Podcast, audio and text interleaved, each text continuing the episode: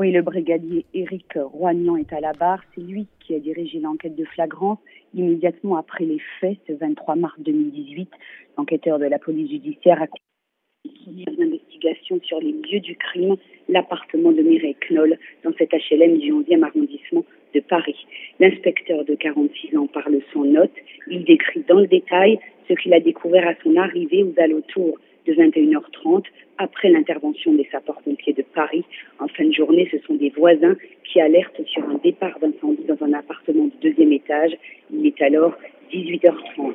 L'inspecteur Roignan arrive sur place, il commence ses constatations.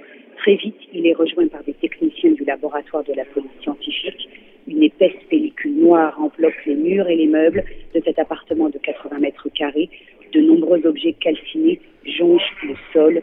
Une forte odeur de brûlé flotte dans l'air. Dans l'une des deux chambres, les policiers découvrent le corps de Mireille Knoll, transpercé de 11 coups de couteau et en partie calciné. La description est particulièrement terrible. Son lit médicalisé est entièrement détruit par le feu. Le corps est étendu sur le dos. Les pieds de la victime touchent presque le sol. Ses vêtements sont calcinés sur la partie haute du corps. Mireille Knoll portait ce jour-là des chaussettes blanches. Problème de liaison avec Laurence Goldman qu'on va essayer de... Oui, car le soir même du meurtre à la Knoll, l'un des deux fils de Mireille Knoll est auditionné par la police. Il raconte avoir croisé Mioub vers 13h30 au domicile de sa mère. Ce dernier consommait alors du Porto. Né en 1989, l'individu est déjà défavorablement connu des services de police et de gendarmerie. Il est interpellé le lendemain dans l'immeuble au numéro 10 de l'avenue Philippe Auguste. Il était en train de revenir chez sa mère, explique le policier.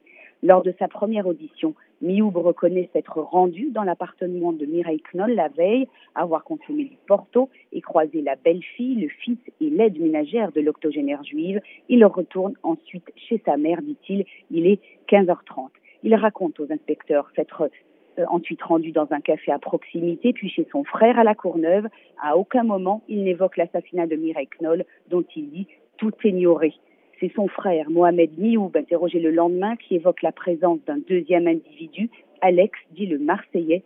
Ce serait lui qui aurait porté les coups et tué Mireille Knoll. Cet individu est Alex Carimbacus, co-accusé dans ce procès.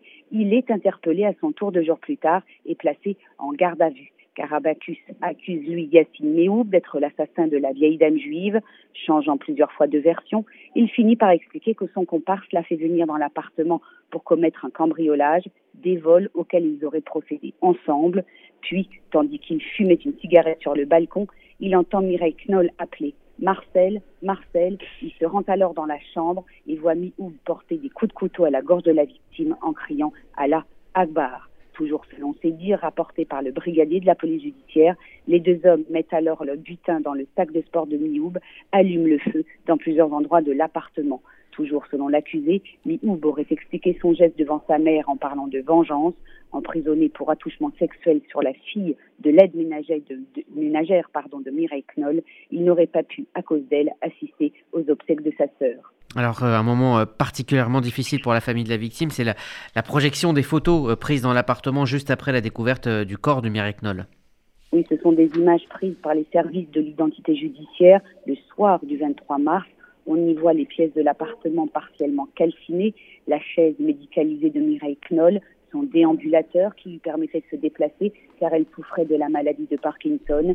Et puis sur plusieurs de ces photos, on voit la chambre avec ce lit médicalisé sur lequel gît le cadavre de la victime.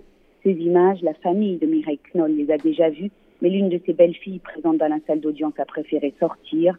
Assis côte à côte, Alain Knoll et son fils Alexandre regardent le corps de leur mère et grand-mère presque entièrement brûlés. Seule sa main et ses pieds sont intacts. Alain Knoll s'adresse alors d'une voix forte aux deux accusés en leur montrant l'écran du doigt. Regardez, regardez les photos. Mioub et Carabincus ne bronchent pas, ils continuent de fixer le vide droit devant eux.